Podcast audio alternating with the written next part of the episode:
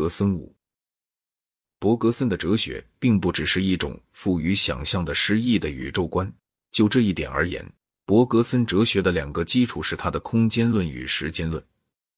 他的空间论对于他指责理智来说是必须的。如果他对理智的指责失败了，理智对他的指责就会成功，因为这两者之间是一场无情的苦斗。他的时间论对于他证明自由来说是必要的。对于他逃开威廉·詹姆士所谓的闭锁宇宙来说是必要的；对于他所讲的其中不存在任何流动事物的永久流转之说是必要的；对于有关精神与物质的关系，他的全部讲法是必要的。所以在评论他的哲学时，宜于把注意力集中在这两个学说上。如果这两个学说是对的，任何哲学家也难免的那种细小错误和矛盾，倒没有很大关系。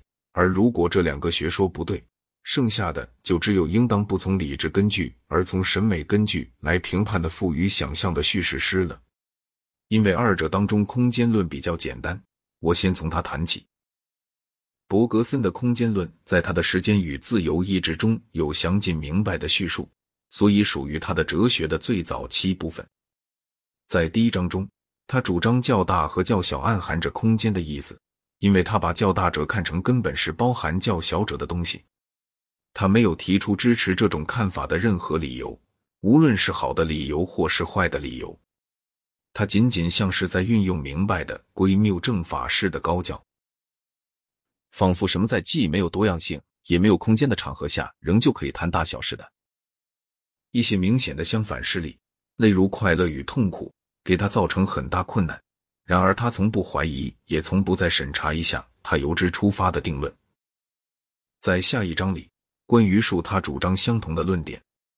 他说：“只要我们一想要想象数，而不仅是想象数码或数目词，我们便不得不求助于有广言的心象。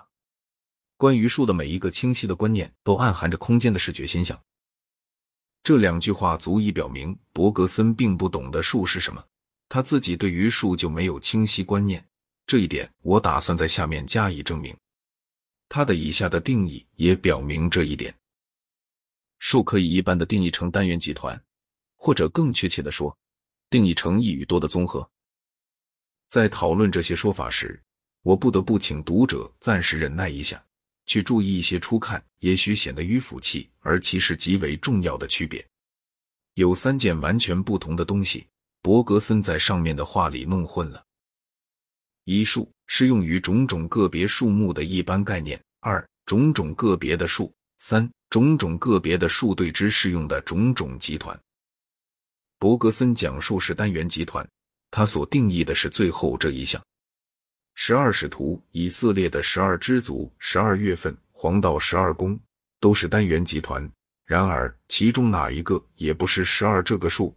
更不是按上述定义应当是的一般的数。显然，十二这个数是所有这些集团共有的，但不和其他集团如十一人板球队共有的东西。因此，十二这个数既不是由十二项事物而成的一个集团，也不是一切集团共有的东西。而一般的数，则是十二或十一或其他任何数的一种性质，却不是有十二项事物。或十一项事物的各种集团的性质。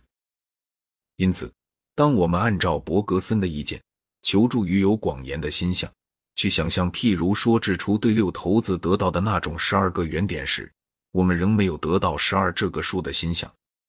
其实，十二这个数是比任何心象都要抽象的东西。在我们谈得上对十二这个数有所了解之前。我们必须先知道由十二个单元而成的不同集团的共通点，而这一点因为是抽象的，所以是无法在心中描绘的事。伯格森无非是仗着把某个特定集团和它的象数混淆起来，又把这个数和一般的数混淆起来，才得以使他的数的理论显得似乎有道理。这种混淆和下属情况是一样的。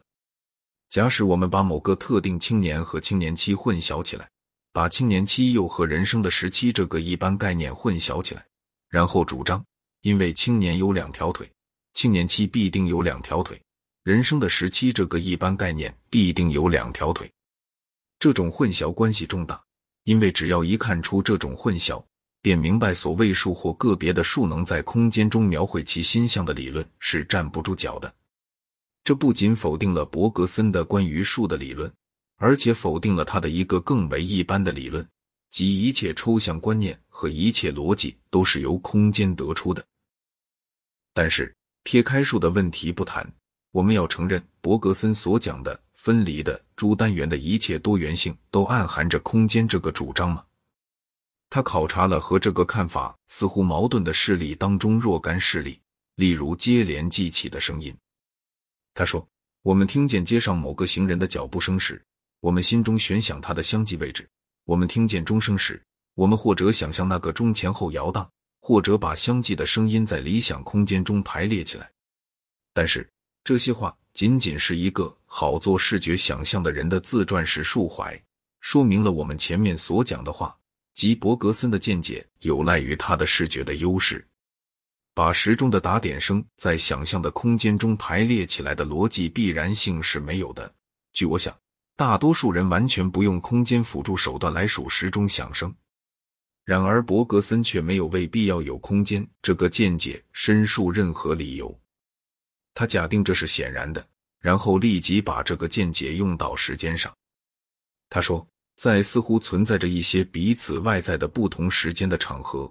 各时间被想象为在空间中铺散开，在例如由记忆产生的真时间中，不同的时间彼此渗透，因为它们不是分离的，所以无法来数。现在他就以为一切分离性暗含着空间这个见解算是确定了，并且按演绎方式利用它来证明，只要显然存在有分离性，便暗含着空间，不管做这种猜想的其他理由多么少，例如。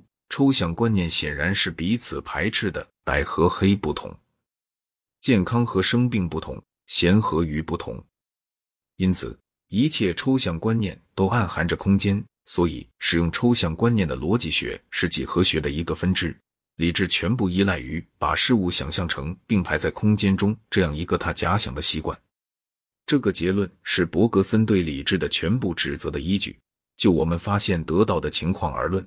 它完全基于误把一种个人特异性体当成思维的必然性。我说的特异性体是指在心中把前后记起描绘成扩散在一条线上。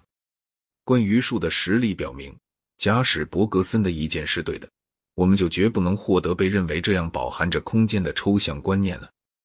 反过来讲，我们能够理解与作为抽象观念的实力的个别事物相对的抽象观念这一事实，似乎就足以证明。他把理智看成饱含着空间是错误的。